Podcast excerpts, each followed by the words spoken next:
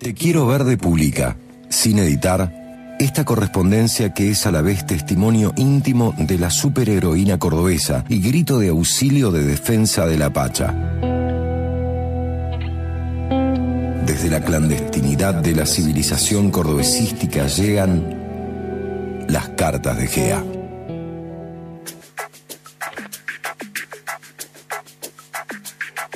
El plan de GEA para dinamitar desde adentro el poder de la empresaria de autovías Sociedad Anónima era simple.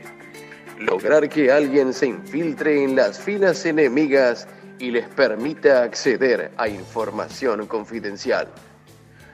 María Leonarda Pérez Abolengo era una empresaria fría, estratega, despiadada y letal había construido su imperio económico a costa de manipular políticos y dilapidar la competencia directa del mercado. Había hundido empresas de su propia familia en pos de un poder fenomenal, personal y solitario. Pero Gea, Gea, sabía que su punto débil era Martín, su único hijo de tan solo 11 años era el último eslabón de humanidad en una persona dominada por el ejercicio del poder inescrupuloso. Misiva número 26 del día viernes 29 de septiembre.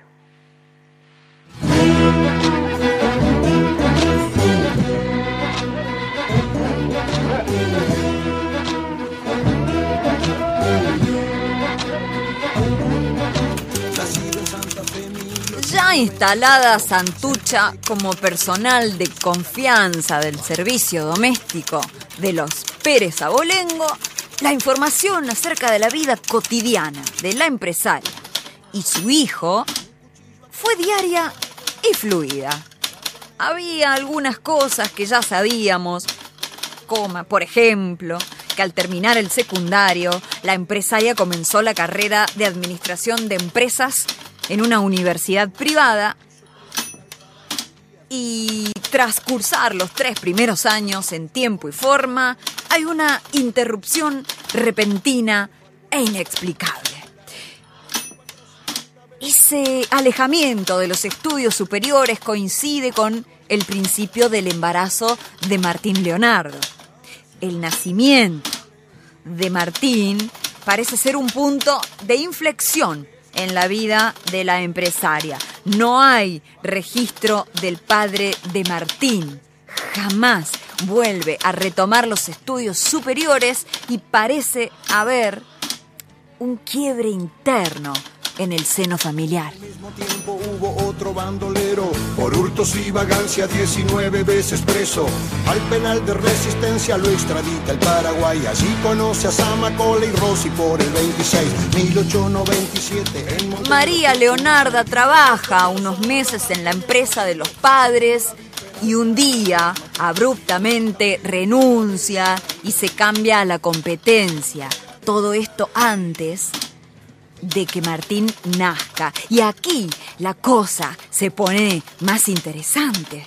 María Leonarda, en unos pocos años, despliega una habilidad sorprendente para escalar en la estructura interna de la empresa hasta eh, convertirse en su gerenta estrella y a su vez lidera dicha empresa en un crecimiento exponencial que pone de rodillas a sus competidores, incluida la empresa de sus propios padres.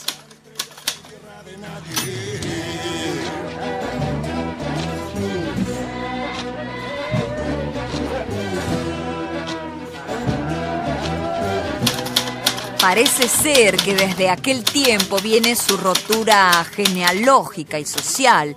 Su hijo Martín no conoce a su padre, no conoce a sus abuelos, coma, no tiene relación con primos de la familia y lleva una escolaridad puertas adentro de su lujosa mansión, con los mejores tutores que el dinero pueda pagar.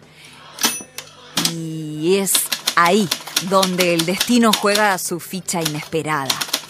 Martincito, sin lograr destacarse en casi ninguna de sus actividades programadas, rugby, música, literatura, matemática, francés y casi todo el repertorio canónico de la cultura occidental, descubre una vocación fuera de catálogo. La ecología y el cuidado del planeta lo obsesionan de forma inaudita para su corta edad. La madre empresaria no puede ignorar el interés inquebrantable de su hijo y busca personal de primera línea para su educación en ese ramo.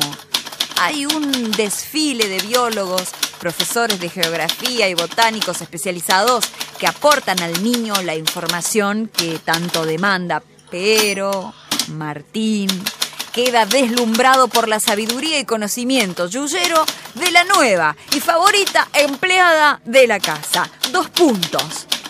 Santucha, un milagro, está a punto de producirse.